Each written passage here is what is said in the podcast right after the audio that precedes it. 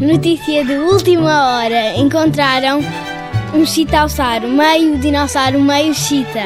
A notícia que eu gostava de dar era que a Violeta vem a Lisboa pela segunda vez festejar o Dia Mundial da Criança.